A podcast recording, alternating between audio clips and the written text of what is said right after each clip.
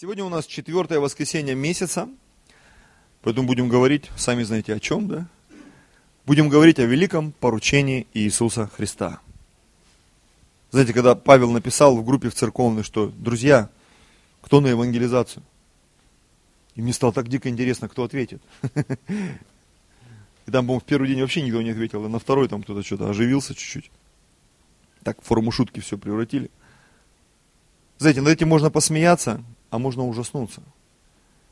Потому что на самом деле смысл церкви, знаете в чем? В том, чтобы проповедовать Евангелие. Бог создал церковь только для этого. Бог создал церковь на планете Земля только для того, чтобы церковь проповедовала Евангелие. Скажешь, ну а как мои болезни? Как же благодать, милость, денежки, отдых и вообще кайф? Бог же землю для нас создал. Конечно. Бог это все создал для нас, но люди это в Эдемском саду взяли и отдали дьяволу. Просто взяли и сказали, ну на, забирай, бесплатно. Скажут, это не так же было. Так. Потому что когда человек послушался слов падшего ангела больше, чем слов Божьих, он ту власть, которую он имел на планете Земля, он ее добровольно передал другому существу, падшему ангелу которого звали Люцифер, сын Зари, прекрасный там, венец красоты, печать совершенства там и так далее, и так далее, мудрости там. Но он однажды пошел против Бога и был сброшен с небес. И когда Бог создал человечество, он сделал очередную попытку разрушить еще из одного творения Божьего. У него не получилось это сделать на небесах. На небесах Божий мир, Божий порядок, ангелы ликуют, радуются Божьему присутствию. Но есть другое творение Божие, это материальный мир, вселенная, земля, человек, венец материального творения. Мы созданы духовно, душевно и физически. Мы уникальные существа. Мы больше, чем ангелы. Мы лучше, чем ангелы. И вот дьявол, увидев это творение и поняв, что оно весьма прекрасно, хорошо, он попытался что-то сделать и здесь. И у него весьма неплохо это получилось. Сегодня мы удивляемся тому, что есть на планете Земля, Вселенной, но если включить воображение и внимательно перечитать Библию, мы поймем, что все должно быть не так. Все должно быть намного лучше, намного красивее. Человек не должен жить 70 лет при большей крепости 80. Человек должен был по плану Божьему жить вечно. Аминь. Мы должны были наполнить землю славой Божьей. Но сегодня на земле статистика, она обескураживает. Статистика бедности, статистика жестокости, насилия. Когда все это начинает э, попадать в наш разум, это ну, не то, что взрывает наш мозг, оно обескураживает нас последней войне по подсчетам там погибло 50 миллионов человек. Но э, в 80-х, в 90-х годах, когда проводили статистику абортов, это статистика 90-х годов. В год делалось по всему миру там около 35 миллионов абортов. За два года было убито больше человек, чем за 4 года войны. За два года абортов. Слышь, ну это маленькие нерожденные дети, кто-то их вообще за день не считает, но это убийство. Это убийство. Мы живем в стране, и мы смотрим, мы видим бомжей, мы видим нуждающихся людей. Но если взять статистику мировую, в мире треть людей живет за чертой бедности. Просто представьте себе, вот видели вы какого-нибудь бомжа, вот самого страшного бомжа, которого увидели в Москве? Вот хуже него на земле живет еще как минимум 2,5 миллиарда человек. Не знаю, насколько это сильно тебя шокирует. Видели московских бомжей вообще? Да? Видели же, они разные. Но вот есть такие вот, в коросте он какой-то есть, от него воняет метров за 10 мочой. И вот представь себе, хуже этого человека еще живет на планете Земля как минимум 2,5 миллиарда человек. Мы об этом никогда не задумываемся, многие из нас. Сколько насилуют детей, женщин, людей, убивают просто, продают в рабство до сих пор.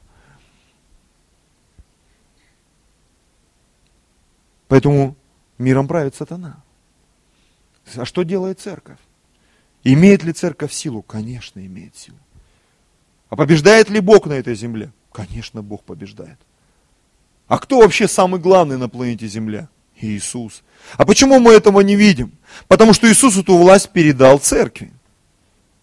И наша задача пойти и эту власть утвердить.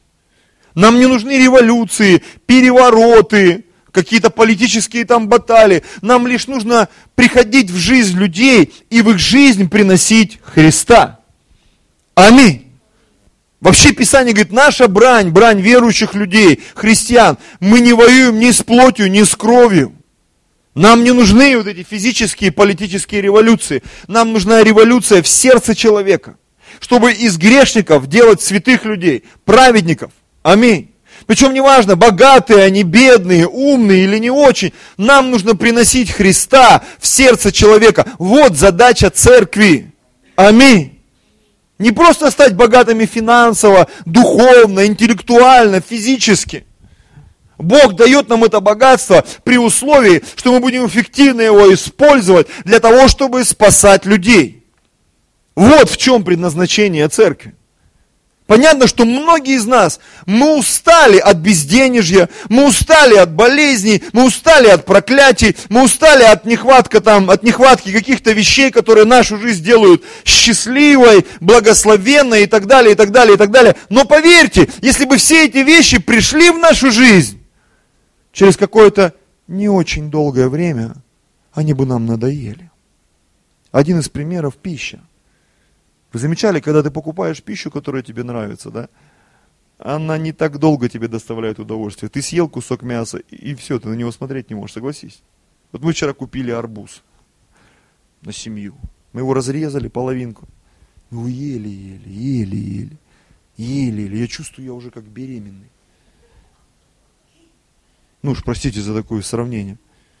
Я заглядываю в холодильник, ну еще пол арбуза, как минимум, осталось. Я, мой сынок, он тоже нехилый, малый подрос. Супруга моя, дочь, мы, в принципе, такие-то нормальные едуны. Мы не как птички едим. Мы хорошо поели. Ну, пол арбуза, ну все просто. Я уже, я не могу смотреть на этот арбуз. Кайф так быстро закончился, ну согласись. Я знаю, вот у меня жена, она любит тут на моря бы куда-то, на Мальдивы бы, на Гавайи. Да раз десять бы слетали, родная, все бы. Какие нафиг, зачем мне эти Мальдивы? Зачем мне эти Гавайи? Скажешь, ну ты же там не был. Я не был, но я предполагаю, как это работает.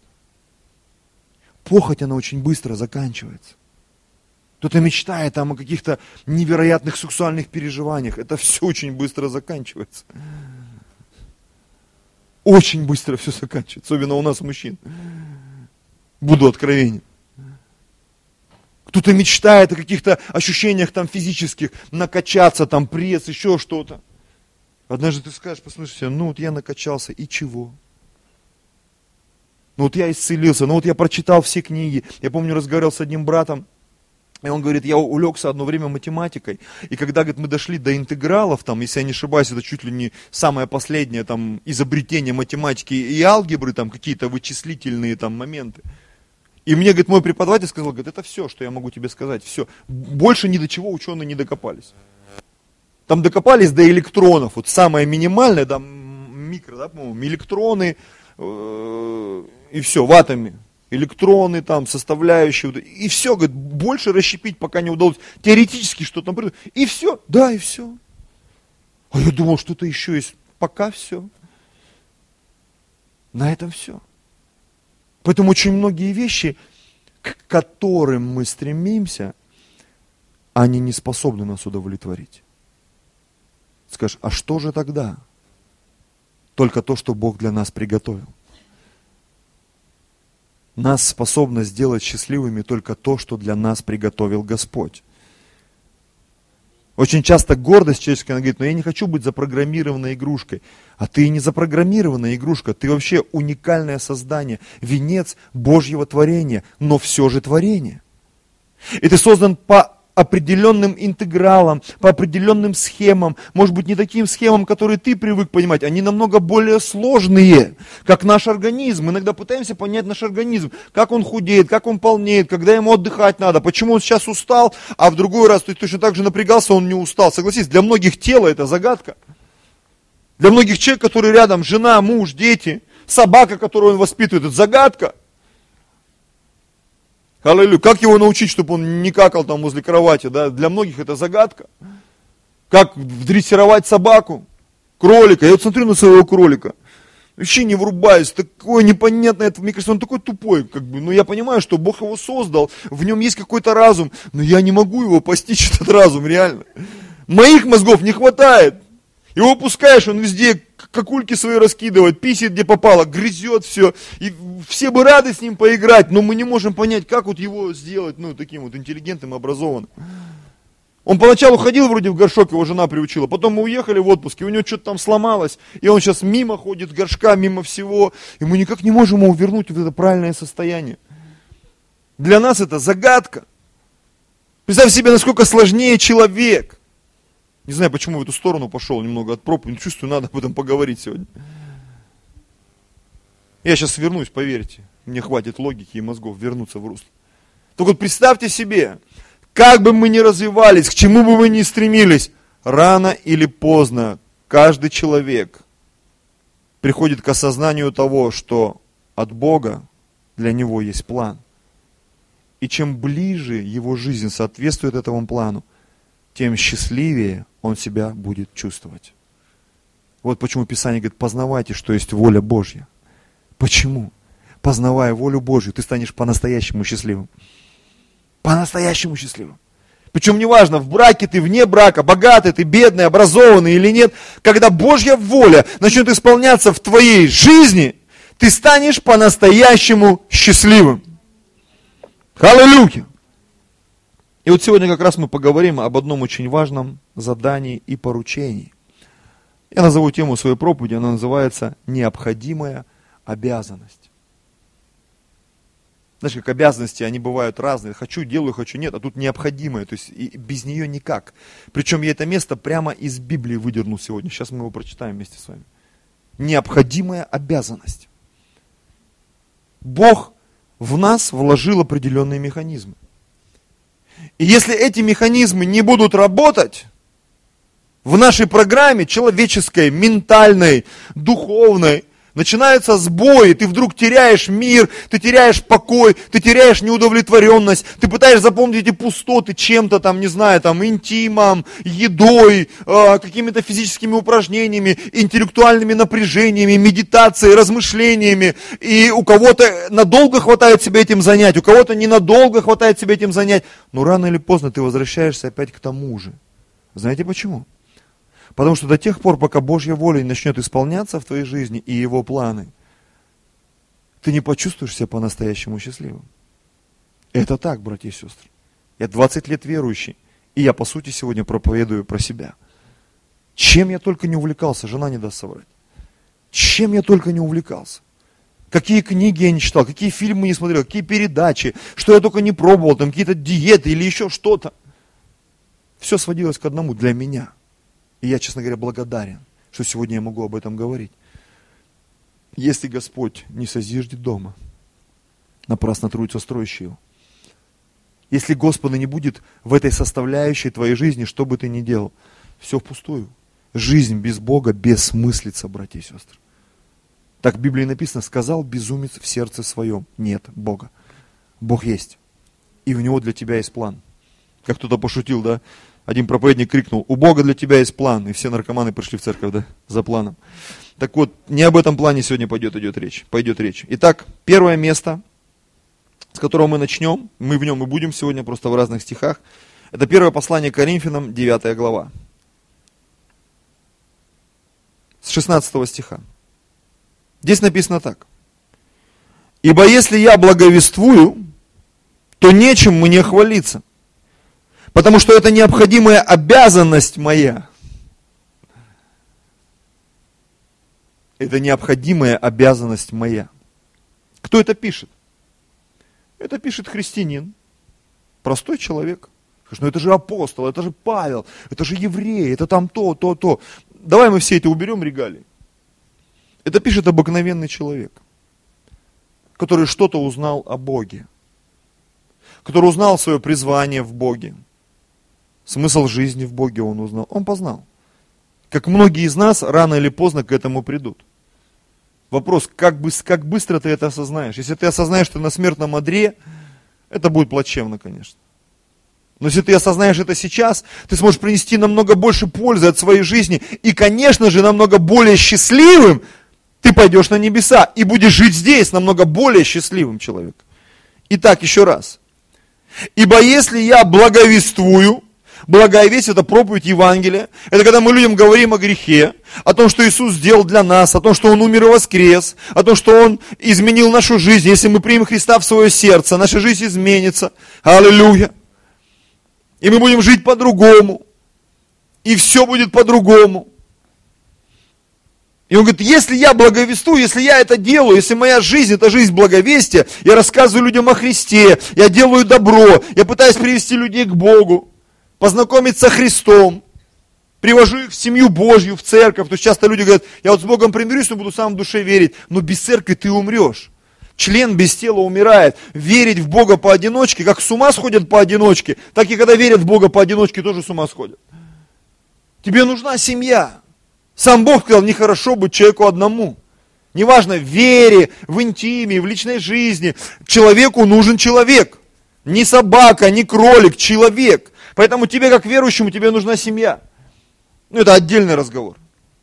Ибо если я благовествую, то нечем мне хвалиться, потому что это, еще раз давайте все посмотрим в Библию, да, необходимая обязанность моя. Вот это да. Я когда сегодня это увидел, думаю, вот это да. Это необходимая обязанность. Без этой обязанности у нас будут проблемы. О чем говорится а, в следующей части этого стиха. Смотрите, горе мне, если не благовествую. Я хочу несколько мыслей поделиться с вами, зачитать, поделиться. Часто люди хвалятся какими-то достижениями, но они, по сути, давно уже должны были это научиться делать. Я сегодня вспомнил один из своих фильмов любимых. Называется «Москва слезам не верит».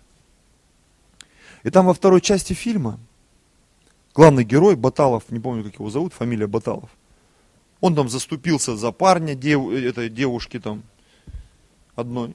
И вот они идут вдвоем, и она такая, вы такой, вы столько знаете, столько умеете, вы такой там классный, вы такой. И он так отмахнулся, говорит, да ладно, прекрати. Я, говорит, сделал то, что должен сделать мужчина. Знаешь, наступают такие моменты в нашей жизни, когда мы должны делать то, что мы должны делать. Как мужчины, как женщины, как христиане. Если я христианин, если я хожу в церковь, я должен проповедовать. Если я не проповедую, это ненормально. А если там раз в пять лет ты кому-то попроповедовал, и ты, вау, мы тебе там попроповедовали, так ты всегда должен был проповедовать вообще-то. С самого момента своего покаяния тебе нужно идти, тебя спасли, иди спасай других.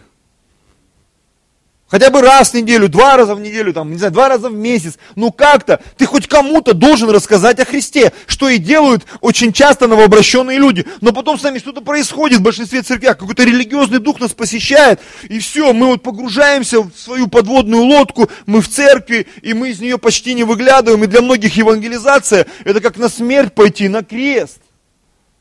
И вот этот человек, герой Баталов, он начинает ей объяснять, и он говорит ей, но ты же, говорит, не станешь а, благодарить женщину за то, что она готовит борщ, там, например, или стирает. Ну, как бы он дает понять, что вообще-то, ну, это естественно, когда есть женские какие-то обязанности, ну, как считается, там, мужские обязанности. Мужчина зарабатывает деньги, там, обеспечивает все, там, строит дом, жена его устрояет. Ну, как-то логически так из поколения в поколение передавать, согласись. И часто ты, ты не станешь за это благодарить. Почему? Потому что, ну, это обязанность мужчины. Мужчины должны быть такими. Странно, если мужчины бы начали рожать там детей, правда? Если Бог эту привилегию дал женщинам.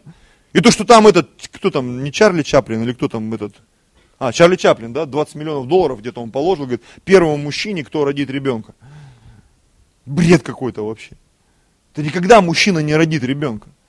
Понятно, что можно органы пересадить, еще что там, но это просто будет видоизмененный мужчина, превращенный в женщину. Но все равно это не то. Мужчина никогда не способен родить. Почему? Это не его привилегия, не его обязанность. Мужчина должен быть мужчиной, а женщина должна быть женщиной. Согласитесь? Отец должен быть отцом. Не просто биологическим, а участвовать в жизни своих детей. Муж должен быть мужем. Если ты христианин, ты должен быть христианином. Аминь. А задача христианина проповедовать Евангелие. Если мы не проповедуем Евангелие, мы молимся, мы постимся, мы жертвуем, мы поем, мы танцуем. Но если мы не проповедуем Евангелие, Знаешь, как вот иногда ты встречаешься с человеком, и вроде бы все нормально, но что-то с ним не то. Замечали, вот иногда мы встречаем людей. Это не, не всех, но некоторых. И потом раз выясняется там, что-то не так. В его характере, в его манере поведения, там, в его разговоре, какой-то какой сбой, что-то там вот, что-то вот не то, знаешь, почему до сих пор там вот что-то не произошло, то, что должно произойти. Я никого сейчас не хочу обидеть, поверьте, братья, сестры, никаких претензий.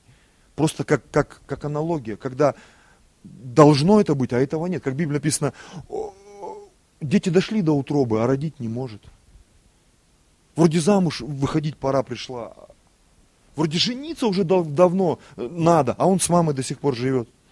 Как этот Карлсон в полном расцвете сил. И ты понимаешь, что ну, ну так не должно быть. 28 лет в церкви и, и не проповедует человек, но не должно так быть. Это ненормально, братья и сестры, мы с этим не должны соглашаться.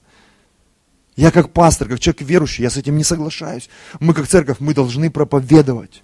Горе нам, если мы не проповедуем. Горе мужчине, если он не исполняет мужские обязанности. Горе женщине, если она не исполняет мужские обязанности, женские обязанности. Горе, горе, горе человеку, который свои обязанности, которые он должен исполнять. Как пастор Алексей рассказывал, когда мальчику три года, и он с самолетиком, ну, видите, когда ему 43, и он вот это вот продолжает. Ну, это странно, согласитесь. Это странно, в 43 года, вот самолетиками вот так делать. Уже надо управлять самолетиками. В 43-то года. Мне 36, у меня все впереди. Нет, у тебя уже многие вещи позади, тебе надо нагонять, брат, сестра. Многие вещи надо нагонять. И поэтому сегодня мы давайте отложим больные темы, там, про замужество, женитьбу и так далее. Давайте поговорим о евангелизации в церкви. Это делать никогда не поздно. Начать евангелизировать никогда не поздно. Начать служить никогда не поздно. Почему? Потому что, возможно, из-за этого многие вещи, они не устрояются, и ты несчастлив или несчастлива. По одной простой причине тебе нужно проповедовать Евангелие. И вот эта девушка, которая слушала этого Баталова там, он говорит, ты же не станешь говорит, хвалить женщину, то, что она готовит борщ. Она идет, а я не умею готовить борщ. А он говорит, не переживай, я тебя научу. Вот я тебе хочу сказать, как этот герой. Мы научим тебя. Главное, чтобы ты хотел. Главное, чтобы ты стремился, потому что очень часто ты не видишь этого желания даже в сердцах людей. Люди прям бегут от этого вообще. Они не хотят этого делать. Мы тебя научим. Одиннадцатый стих. О сем надлежало бы нам говорить много.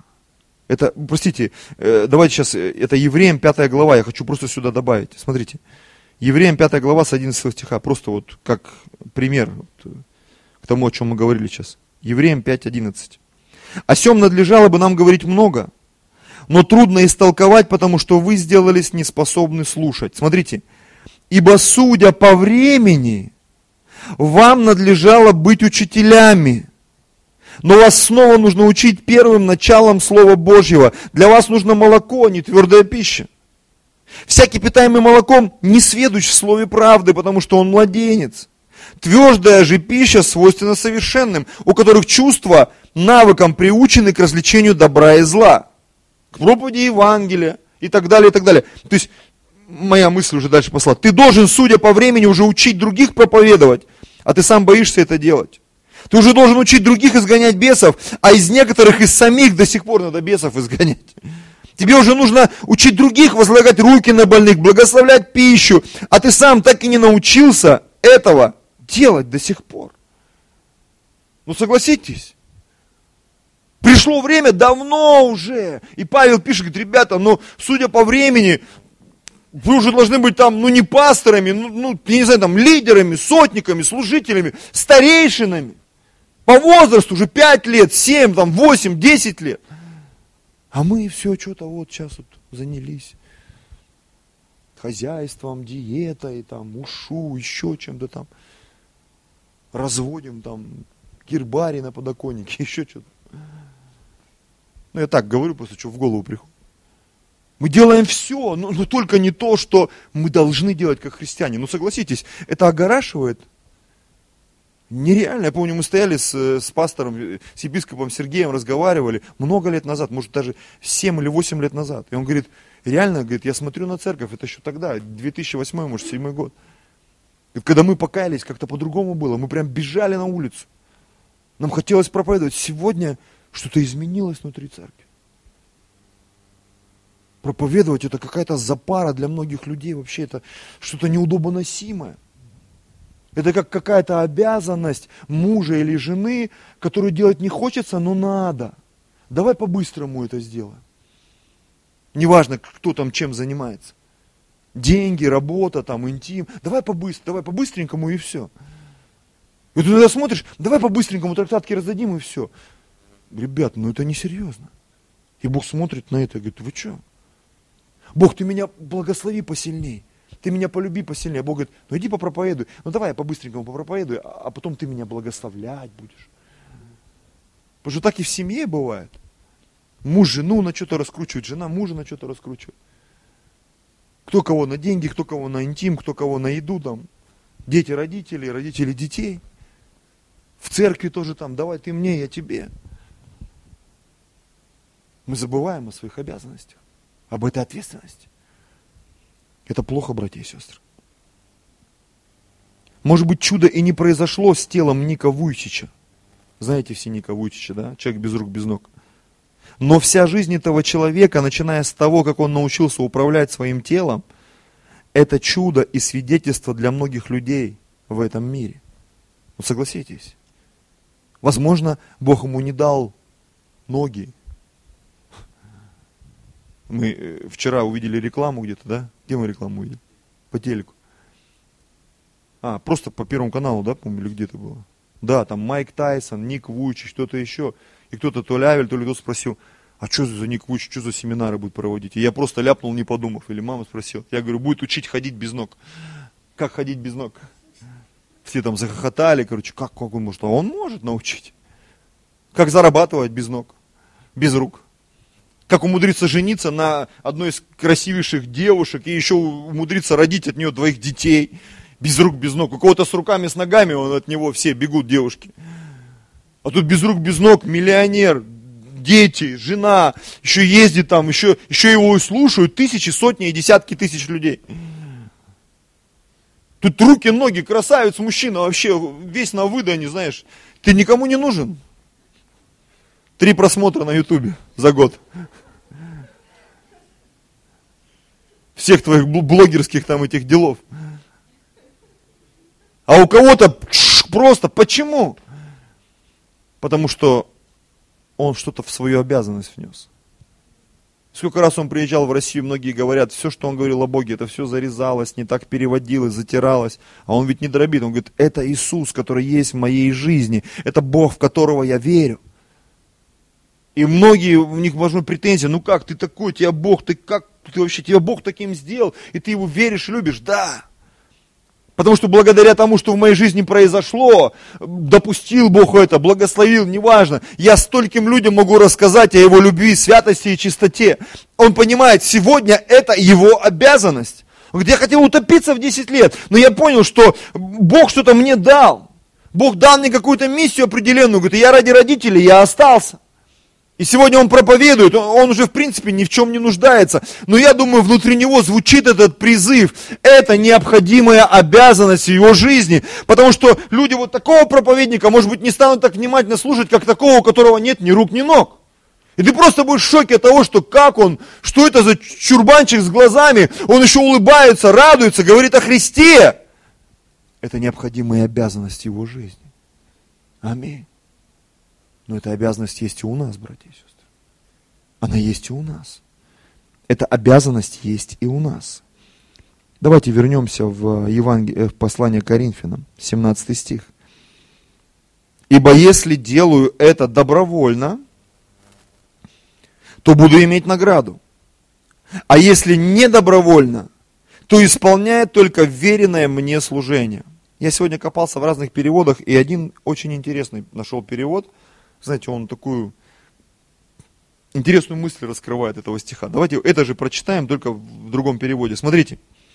Если бы я возвещал радостную весть по собственному выбору, то я заслужил бы вознаграждение. Но я лишь исполняю свой долг, неся служение, доверенное мне. Поскольку я взял в жены эту женщину, то я просто обязан ее обеспечивать, заботиться о ней. Да, может быть, это долго до меня доходило, сегодня я четко это осознаю, понимаю, что дети, которые вот у меня родились, это не просто какие-то игрушки для развлечения, я должен их обеспечить, дать им путевку в жизнь. И какие-то вещи у меня не получаются, я очень сильно из этого переживаю. И понимаю сегодня, что я как пастор, Бог мне доверил вот людей, которые сидят здесь. И у меня есть определенная ответственность чему-то вас научить. Не просто рассказать, идите там сами разберетесь, да, а действительно научить, чтобы вы стали успешными мужьями, женами, не знаю, прекрасными христианами, успешными людьми, богатыми на всякое доброе дело. Я понимаю, в этом есть и моя ответственность как пастора, ведь вы каждое воскресенье приходите меня слушать. Это моя обязанность, которую дал мне Бог. Аминь. И горе мне, если я этого не делаю. Но знаете, почему-то в браке, в церкви, очень многие люди, они такую вот включают нейтралочку в машине. Ну, а я что, я вот так вот плыву и все. И когда муж начинает что-то там просить, требовать, а ты? Или жена, а ты сама? И мы начинаем друг другу тыкать, пастор что-то требует. Пастор, да ты на себя погляди. Слушай, но у нас есть обязанность. Это необходимые обязанности. Бог, ведь ты меня не благословил, почему я должен проповедовать? Ты же мне то не сделал, вот это не сделал, то не подарил, это не подарил, туда я не съездила, вот это не сделала или не сходил. А возможно, если бы ты это сделал, ты бы вообще никогда бы больше в церкви не появился. И никогда бы больше не проповедовал. Такие манипуляшки. Поэтому очень часто Бог по милости своей просто не дает нам что-то. У него хоть есть шанс, что ты хоть немножко в церкви зацепишься. Хоть чуть-чуть. Писание говорит, доброхотно дающего любит Бог. Аминь. Бог любил Давида, особенно потому, что Давид любил Бога. Кто-то скажет, ну и что тут особенного, Бог любит всех. Я согласен с вами. Но также я вижу в Библии, что некоторых Бог любит особенно. Знаете почему? Потому что в их сердце есть что-то добровольное. Добровольное. Я знаю, на Востоке принято до сих пор, там, да, э, родители порой не считаются с мнением там, жениха, невесты, людей женят, любят, не любят, сказали и все. Я тебя украду, ты будешь моей женой, потом привыкнешь там и так далее. Я много фильмов смотрел по этому поводу. Там. И я так понимаю, если фильмы показывают, значит это так и есть.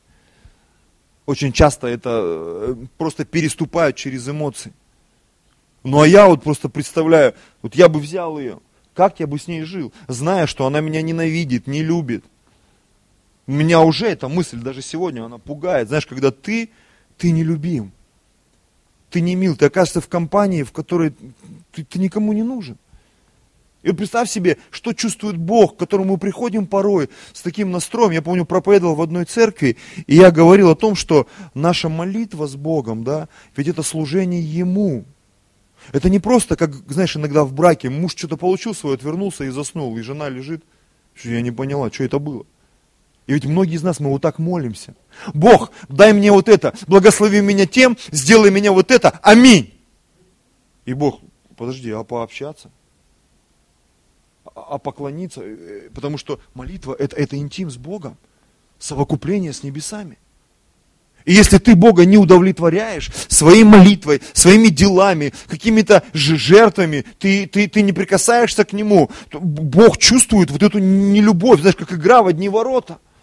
И порой, почему Бог на жертву Авеля презрел, а на жертву Каина не презрел? Потому что там вот эти вот тонкие материи-то и были. Если там цепляться к словам, то мы видим, Авель принес первородное, а Каин, написано, принес спустя какое-то время. Когда налупился от пуза и надо же Богу что-то там принести. Отрыгнул от души и понес Господу жертву. И Бог это все видел. И, возможно, он увидел трепет Авеля, который взял самое дорогое, первородное, драгоценное, принес. Не затюханные, закуренные, затертые купюры, а новые. Он поменял новый конвертик там, не который ему по почте из суда пришел, он там его отклеил и в него же заклеил и что-то там принес. А новый конвертик, новые купюры. Ну спросите за эти при- примеры, да? У каждого разное отношение. К одежде, к жертве, ко всему. Не конверты, которые тебе кто-то там дарил, твоим детям, точнее, подарили, дети тебе подарили, там уже уголки пооторвались, ты их немножко скотчем подклеил, туда положил эти помятые и кого-то там благословил еще. Это отношения, отношения, поймите. Я хочу просто достучаться до, до наших сердец. То отношение, которое мы имеем, что проповедовать, это великая привилегия. Невероятная привилегия, которую Бог нам дал, а мы почему-то ей пренебрегаем. Этой привилегией. И вот я помню, одна женщина подошла ко мне, сестра, говорит, ты знаешь, говорит, я вдруг поняла, я такая эгоистка, говорит, у меня все молитвы вот такие были односторонние. Я Богу выпалила, что, такое. Я говорю, представляешь, когда мы на тему интима перевели, говорит, я, говорит, я поняла. Говорит, как я обижалась по отношению к своему мужу. Теперь я поняла, какая реакция у Бога по отношению к моим молитвам, по отношению к моим делам. Мы хотим так сильно, чтобы Бог нас благословил. А почему мы не проповедуем тогда? Ведь для Бога самое важное это люди, спасенные люди. Как много людей мы спасаем. Как много людей мы достигаем. Это самая большая драгоценность. Это больше, чем даже деньги, которые мы приносим. Десятины, там, молитвы, что-то еще. Спасенные люди. Спасенные люди. Потому что молитва, жертвы, это все направлено. Знаете для чего в церкви? Только для того, чтобы спасались другие люди. Все молитвы, они по идее направлены к тому, чтобы церковь росла и спасались люди. Все жертвы, зачем мы жертвуем? Чтобы покупать здания, чтобы снимать здесь, зачем? Чтобы сюда приходили и спасались люди. Чтобы они поклонялись здесь Господу. Вот смысл всего того, что мы здесь делаем, по сути. Если смотреть глобально на все эти вещи. Аминь. Бог любит всех, я согласен, но некоторых особенно. Тех, кто Божьи вещи делает добровольно – по своему желанию и решению. Задай себе вопрос, что ты сегодня делаешь для Бога добровольно? А не потому, что это зависит, от этого зависит твое благополучие, благосостояние и тому подобные вещи. Часто какие-то вещи мы делаем, потому что в этом есть некий интерес, согласитесь. Есть некий интерес. Поэтому делаем. Когда интерес пропадает, мы перестаем это делать. Также в семье. Есть интерес, потом интерес закончился и все. И ты приходишь потом во взрослые семьи. Когда я был пастором там, там у нас были взрослые семьи уже, которые, ну, даже старше моих родителей. И ты приходишь, люди спят в разных комнатах и уже давно. Потому что интерес пропал, а дружбы-то нету, взаимоотношений нету. А поскольку интерес закончился, то люди и спят уже, потому что их, их объединяет просто жилплощадь дети там, пока не выросли, не ушли из дома, не будем разводиться. И все. Вот так и в церкви, пока есть интерес, я что-то делаю. Интерес закончился, а зачем мне это делать? Но когда я знаю, что это моя обязанность, я буду стремиться к тому, чтобы эти отношения были более глубокими. Я буду что-то делать для моего Господа. Для Господа, который за меня умер, который заплатил за меня цену. Я пойду и расскажу об этом другим. Я сделаю это для Него. Аминь. 18 стих. За что же мне награда? За то, что проповедуя Евангелие, благовествую о Христе безмездно, не пользуясь моей властью в благовествовании. Ибо, будучи свободен от всех, я всем поработил себя, дабы больше приобрести. Смотрите, я бы хотел, чтобы мы сегодня увидели механизм. Этот механизм он применим везде, в семье, в церкви, в служении. Это то, что многие люди, а, не скажу, что они утратили, может быть, многие даже это не имеют, а если и имеют в своем вооружении, в арсенале, да, духовном, душевном или физическом, они это явно не применяют. Очень часто, когда садишься в кому-то кому в машину и говоришь, а ты вот этой кнопкой пользуешься, он говорит, нет, не пользуюсь, я даже не знаю, что это такое. Если ты не куришь, ты не пользуешься прикуривателем, но он там есть в машине. И туда можно втыкать какие-то розетки, там, подзаряжать телефон, ну понимаете. То есть есть функционал, он вроде бы есть, но я им не пользуюсь. Это вроде бы есть, но эта кнопка уже засохла, засухарилась. Зачем мне это? Но это надо. Бог хочет, чтобы ты этим пользовался. И вот смотрите, о чем я сегодня поговорю. 19 стих еще раз прочитаем. «Ибо, будучи свободен от всех, я всем поработил себя». Зачем? дабы больше приобрести. Как это работает? Это работает вот так. Имея свободу финансовую, или свободу времени, или свободу выбора, или свободу совести, я, кто принимает решение, я отказываюсь от этих свобод. Зачем? Чтобы приобрести других людей для Бога. Еще раз прочитаю. Имея свободу финансовую, свободу времени, свободу выбора, свободу совести, я отказываюсь от этих свобод добровольно, осознанно, для того, чтобы приобрести других людей для Бога. Аминь. Многие не говорят об этом. Не любят об этом многие говорить. Братья, сестры, я знаю, что 20 лет уже я верующий. Но это видно по их решениям и поступкам. Ну, к примеру, да, почему я должен давать десятину? Почему я не должен пропускать собрания, домашние группы? Почему я должен поститься ежемесячным постом вместе со всеми? С чего вы взяли, что я должен проповедовать? Тем более, между строк, да, мне некомфортно это делать, и я точно уже не скажу никому о том, что я просто боюсь. Такие мысли есть, согласитесь. Просто никто никогда в этом не признается. Но пока есть интерес, мы что-то делаем, двигаемся, ходим. И когда приходит время, обязанность, обязанность. Я, допустим, э, э, мне, э, я поддерживаю желание наших сестер, у нас столько красивых девушек в церкви. Я так благодарен Богу за наших красивых сестер. Многие из них хотят замуж. Но это такая ответственность. Потому что многие мужчины, они не обрезанные. И они приносят боль в брак. Неотесанные. Вот моя жена не даст соврать. Сколько она меня терпела и в каких-то моментах продолжает терпеть. Да, сегодня я могу включить джентльмена, интеллигента, быть обаятельным, невероятно вежливым, но я не был таким с самого начала, поверьте. На многие вещи у меня не хватало мозгов – только нагрубив своей жене, обидев ее. Я это признаю. Почему? Это делают многие мужчины. Когда мне говорят, я не был таким никогда, и знаешь, запускают кардиостимулятор в сердце, там бьют себя в грудь, я, я, я говорю, это неправда. Все мужчины такие. Хоть раз кто-то кого-то обидел, оскорбил. Да нет, такого не было, я там и клянусь там. Да нет. Все согрешили и лишены славы Божьей.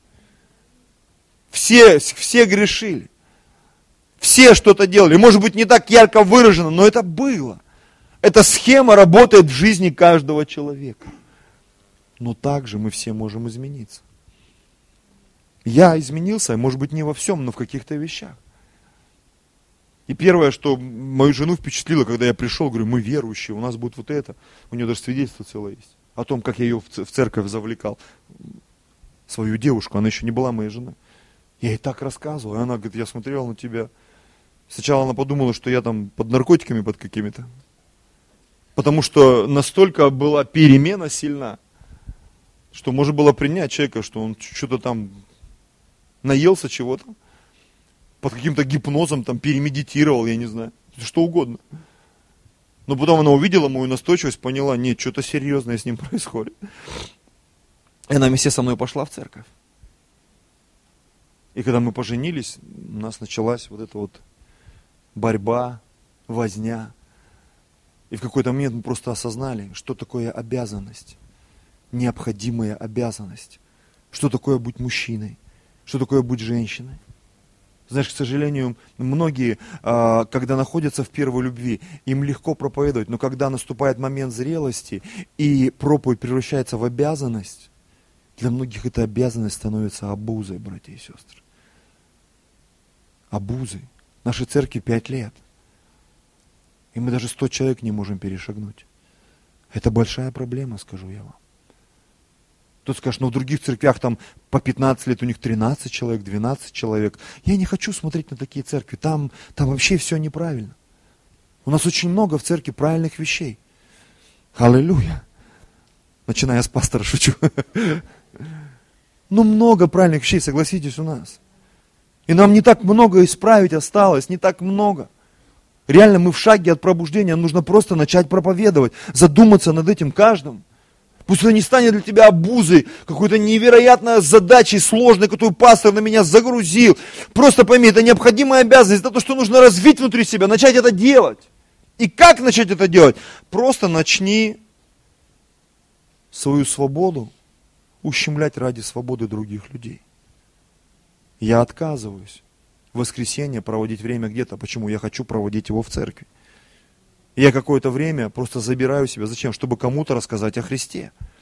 Я какое-то время, какую-то свободу финансовую, духовную, душевную, я забираю. Я где-то переступаю через что-то. Зачем? Чтобы кому-то попроповедовать, чтобы кого-то завоевать. Не просто с ним спорить до хрипоты, там, до слюней там, двухметровых, да, до брызг там. Но я где-то закрываю свой рот и свои эмоции придавлю. Зачем? Чтобы завоевать человека, стать его другом и привести его ко Христу. Я лишаю себя свободы, чтобы завоевать других. Пастор, зачем ты на меня давишь? Я хочу, чтобы ты добровольно принял решение лишать себя какой-то свободы. Но я устал, я работал, я еще что-то там делал. И постоянно у нас какие-то оправдания, почему мы не проповедуем. Почему мы не ходим туда или не делаем этого. Просто признайся, тебе не хочется терять свою свободу, вот и все. Вот и все. Давай будем откровенными. Дальше он пишет. Он приводит примеры, чего он лишался, как он лишался. Для иудеев я был как иудей. Если вы почитаете или вот с нашим братом Виктором поговорите об иудейских традициях, законах, что можно есть, что нельзя есть, что можно носить, что нельзя носить, я вам скажу, простите за мой фронт, там такая запара, Виктор, правда ведь? Одни косички вот эти чего стоят там? Одежда там, еда, когда он, и мне кажется, я вроде все в Библии понимаю, когда Виктор начинает свои комментарии давать, вот эти вот а, а, еврейские комментарии, ну, в хорошем смысле этого слова, у меня какая-то путаница, мне кажется, что я что-то не так понимаю Библию всегда. Потому что там что-то как-то вот, и я понимаю, это не из-за него, это из-за того, что вот такие вот традиции. У них, у наших благословенных евреев, вот такие традиции. И ты когда там начинаешь что-то еврейское понять, пытаться, ты, ты понимаешь, что там чем глубже туда ныряешь, тем сильнее кружится голова. И вот он говорит, для иудеев я был как иудей. Зачем? Да чтобы приобрести их, чтобы спасти их, чтобы достичь их. Для подзаконных был как подзаконный, чтобы приобрести подзаконных. Халилюя. Вы знаете, от духовного возраста зависит твое понимание Библии. Вот я, допустим, я вообще не употребляю алкоголь. Но как человек зрелый, я понимаю, что Библия вообще не, вообще-то не запрещает употреблять алкоголь. Но я знаю, если я начну употреблять, что будет с людьми в церкви? Кто-то просто сейчас пойдет после собрания от души набухается. Скажет, ну пастор же сказал, Библии не запрещено. Поэтому мы об этих вещах не учим. Мы говорим, что вообще-то верующие не пьют и не курят. И интим только в браке у нас. И много вещей, которые приходится оговаривать. Почему? Потому что человек духовно не зрел, для него это соблазн, это преткновение. Это проблема, это запара. Аминь. Поэтому для подзаконных я как подзаконный. Зачем? Чтобы их приобрести. Постишься? Пощусь. Бороду носишь? Буду носить. Усы, усы, носи усы. Аллилуйя. Чтобы только достичь, чтобы приобрести. Смотрите, для чуждых закона, по фене, да не вопрос. Давай присядем. У меня есть некоторые там наметки из старой жизни, когда надо, я могу и включить такие слова. Не матершинные, поверьте. Но могу. Что-то там какие-то остались. Наброски, знаешь, зарисовки. Для чуждых закона, как чужды закона. Смотрите, не будучи чужд закона перед Богом. Аминь. По фене поговорим, воровать не пойдем. Дальше. Но подзаконен Христу, чтобы приобрести чуждых закона. Смотрите, для немощных был как немощный. Вот это такая тема, знаешь, когда тебе не хочется говорить о своих слабостях, о своих проблемах, о своих минусах. Но знаете что? Это нас приближает к Богу. и к людям. Люди вдруг понимают, что ты такой же. Потому что часто люди приходят в церковь, они видят, у пастора такая семья, у людей, там, у лидеров такая семья, ой, так все хорошо. Ты ведь не знаешь истории этих людей. Что с ними было, как они пришли в церковь, что там вообще, через что они прошли, какое у них прошлое. Такие у них красивые дети. Ты, возможно, даже не знаешь, что эти дети приемные у них. И когда ты узнаешь, что «А, да ты чё, а, ничего себе, вот это да. И вдруг все меняется в твоей жизни, согласитесь? Когда ты узнаешь о немощах каких-то людей. Поэтому нам иногда нужно становиться немощными. Зачем? Чтобы до других дотянуться. Я очень часто рассказываю что-то о себе, о своей семье. А, я вам честно признаюсь, когда я стал пастором 15 лет назад, я убегал с проповедей. Потому что мне казалось, я так обнажился, мне реально было стыдно. 17 лет назад я убегал с проповедей, я прыгал в машину, уезжал просто. Потому что мне не хотелось с кем разговаривать, потому что мне казалось, я что-то рассказал. Вообще я глазам, в глаза людям смотреть не мог. Я чувствовал себя просто голым после проповеди. Вот такие ощущения переживал.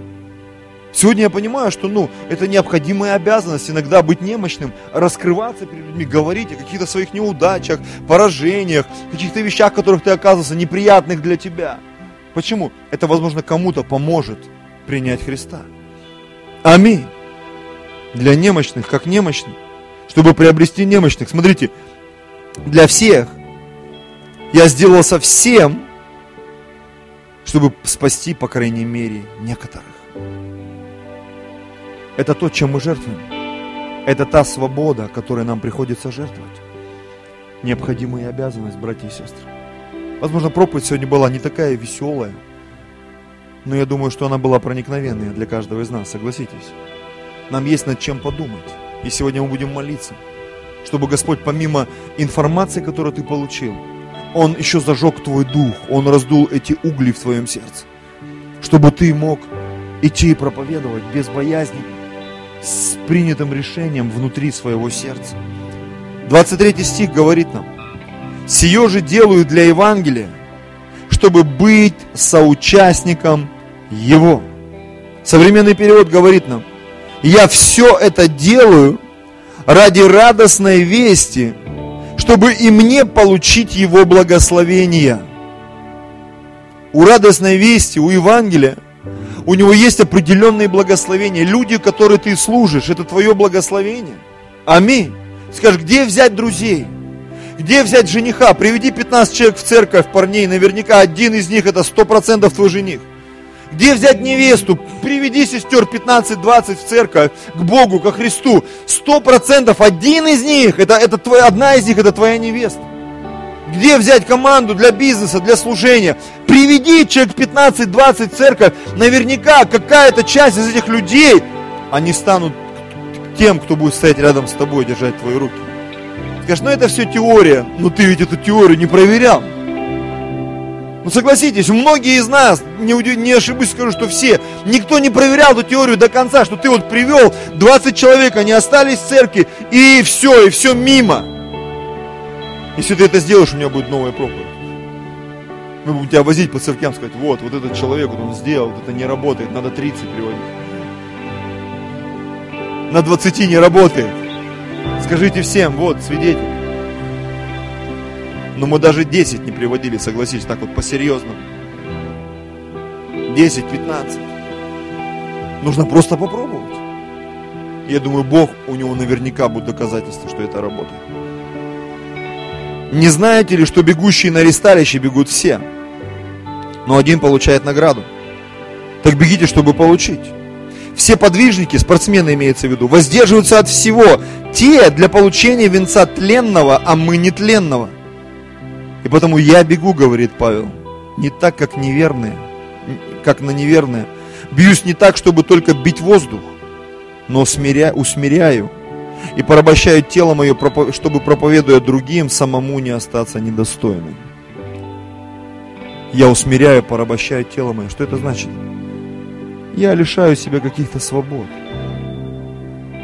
И я понимаю, что сегодня, чтобы нам быть привлекательным для этого мира, нам нужно очень сильно постараться. И со своим поведением, и со своим характером, и с умением говорить, и с умением вести себя – если мы хотим людей добром завоевывать. Аминь.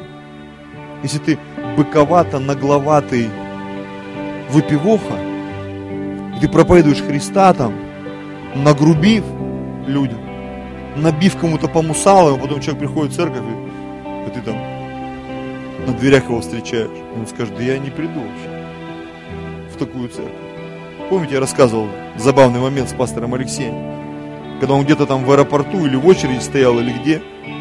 Я говорит, уже весь, я чувствую, что у меня уже нервы на пределе. И, и говорит, и люди куда-то в очередь влазят, и какая-то женщина там с коляской, пропустите меня там. И, и я уже хотел ей высказать, куда ты, мол, прешься, говорит, я буквально просто сделал шаг назад, говорит, и закрыл рот. И она через 10 секунд по сказала, спасибо вам, пастор Алексей. И я, ё-моё, чуть не ляпнул, короче. Я прям фу, выдохнул. Меня же, говорит, в коленях, колени занемели. Говорит, представляешь, если бы я сейчас ей высказал, все. И она потом пошла бы, представляете, меня пастор там отмутузил по мусалам трех, трехэтажным. Халилюя.